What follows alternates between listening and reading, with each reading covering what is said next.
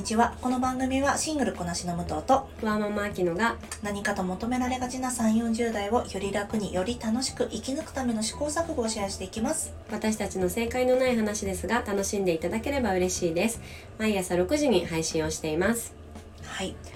えー、ちょっと冒頭から暗い話題というとあれなんですが、うん。あのー今日3月10日ではい。金曜日、うん。やっぱり私たちも3月と3月11日の金曜日のことをうん。思い出してしまいませんか、そうだね、うん。なんかち忘れちゃいけないって思うし、うん。あの向き合わなきゃいけないことだよなっていう感覚でいますね。ね、ちなみにその当時被災当時、うん。あきちゃんはその時どうしてた、えっ、と、まあ、東京にいて、うん。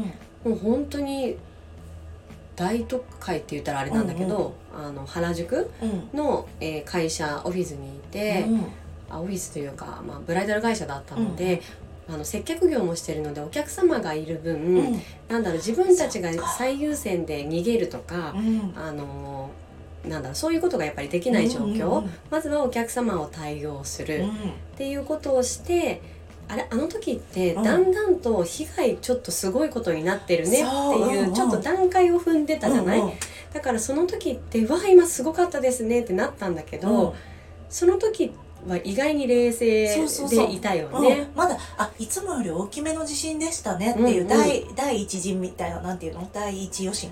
そうだね。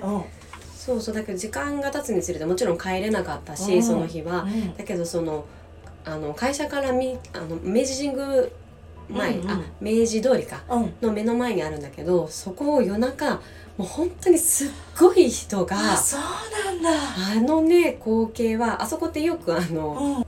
デモ行進が行われているのでなんか人がこういっぱい通るっていうのは割と日常の景色だったんだけど、もうね日にならないくらいの人と車がうん。あそこの道路を埋めていてなんか異様な光景だったんだよね。で遠くに市原の多分なんか工場かなんかで火災がうんうん。あって、そうだよね。そうそううん。それも見えてて、なんかすごかったよね。うんむとその時どこにいました？私その時みなとみらいのオフィスにいてうんうん。33階にいたの、おーすごいねそれ。そう。でそれでそのオフィスが揺れるようにできてるんだって、うんうん。あの高いビルって。だからすっごい揺れて、うんこれはまずいと思って私非常口のドアをなんか開けとく係をしてたのその時よく立ってられたね。そうでも立ってられないぐらいそうだよね。そう。そのドアのへりみたいなところに捕まってなんかこれがなんかロックされちゃったらまずいかもしれないなと思って、うんうん。なんか非常階段の前に私なぜか立ってたの。あれって止まんないの？あれ？誰かが押さえてないとあ人道なの？そう、うん、なんか非常階段のところはそうだったんだよね。へえ。そうそうそう。だったからあ逃げ道を確保した方がいいのかなと思って。すごいね。そうそう。っていうのがあったりとかあと何だったかな。私もその時帰れなくて、うんうん。でその時ねその職場に入社したてだったからなんかその場にいるのがちょっとあれだったからこのお知り合いの方のオフィスにちょっと行ってその日泊まらせてもらったんだけど、その時はメールとか電話とか全然通じなかったって覚えてるそう、うん。で始めたてのツイッターだけは通じてたの。その当時もうツイッターあったのよ。だから私はツイッターでいろんなの見てたんだけど、うん。やっぱりいろんなデマも流れてくるんだけどその時の私はこれがデマなのかデマかもしれないっていう視点すらなかったの、そりゃそうだよね。そう。なんか動揺しちゃってるし、うんうん。なんか自分もこの後どうなるのかわからないしそうでそのデマもなんかリツイートとかしちゃってすごくバカだったなって今になったら思うんだけどその時うん26かな？10 2000うん11年の話だからね、うんううんうんん。そうそう。だからなんだろうね。本当に被害に遭った方にはもちろん大変だったと思うし私たちみたいなあのあまり大きな被害に遭わずに済んだものでもうん。割と大きな出来事だったよねあの日の出来事は。そうだね。なんかこう話すとやっぱりすごい思い出されるし、うん。きっとあの日を境にあの人生変わった方っていっぱいいると思うしもちろんそうだよね、うん、その同僚の中にも、うん。東北出身の子がいて、ややっぱりもうさ私たちと同じレベルの気持ちじゃないと思うんだよね。よね。でそのと当時ワンセグがあったから、なんかテレビは見れてなるほどね。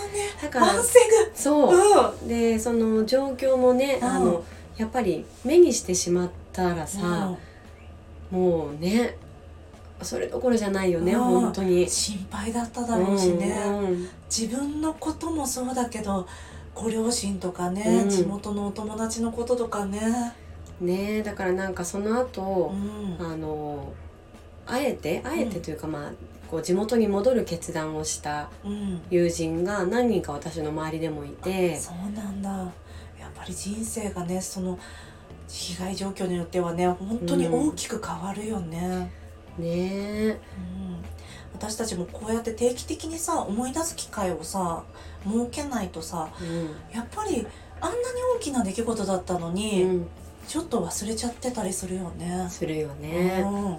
でもそれを機にねやっぱりあの防災の意識とかっていうのを変えていった人も多いと思うし、うだと思う。なんかやってる？今、私はねあの防災の袋は作ってあるの、うん。うん。あと一泊泊まれるようにとかうん。これあのコロナの時もにも必要だったからやってるんだけど一泊入院セットみたいなのがいつもある、え何その入院セットって？なんかもし入院しなくちゃいけなくなった時うん。とかのために1泊か2泊ぐらいの入なんか洗面用品とかを入れてあるんだよね。そうそう。その入院セットを一応作ってあったりしてる、うん。あとなんかうん常備薬とかも少しだけそこにちょっと入れたりして、うんうんうそうそう。置いてたりするかな。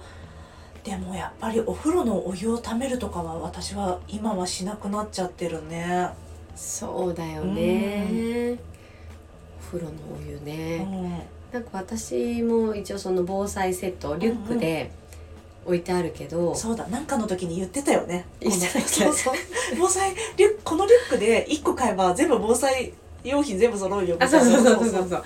それにプラス、なんだろう子供のものとそうかだよね。生理用ナプキンとか、うん。個人的にこう必要なものうん。を追加して入れてはいるけれども、なんか本当にあの緊急時にうん。自分プラス子供プラスそそのめちゃめちゃ重いリュッう、ク、うん、であとなんかやっぱりなんだ通帳とかさいろいろ考えちゃって。うん。スマホ充電器とかね。そうそうそうそう。重要な判断ちゃんとできるかなって、ね。一番必要なのって多分冷静な判断ができる自分じゃない？本当にね本当にそうだよね。その時の情報に惑わされず行くべき場所に行くっていうのはねその余裕をあのちゃんとねうん、持ってない持ち合わせてないといけないね。本当にね。これってほん私あの子供がいっぱいいる施設に働いてるんだけど毎月絶対あうん。の避難訓練するんだよね、うん。これ決ま決まり事なんだけどやっぱこれをやってるとご自宅でもやっぱりあの子供たち小さいからダンゴムシになってとっていうふうに指導してるんだけどあの地震が起きるとねやっぱやるんだって。だからあーすごい。何回も何回もやって反復させて体に覚えさせることって本当に大事だなって思ってはいるがだがだがしかし、意外にさその防災訓練に慣れている子供たちの方が丸まって机の下に入ってとか、そうそうできるかもね。ね。冷静にできるかもね。うんね自然の脅威っていうのはもうやっぱりいつ来るかわからないから、うん。定期的に思い出したりはい。備えたり、うん。あとこの話をしていく？これ戦争戦争とかもそうだけど、うん。話をしていくっていうのも大事だよね。そうだうねん。なんかもう関係ないことではなくて、いつ自分の身に起こるかわからないことだから、うん。本当にちゃんとねあの向き合っていきたいなと思います。はい。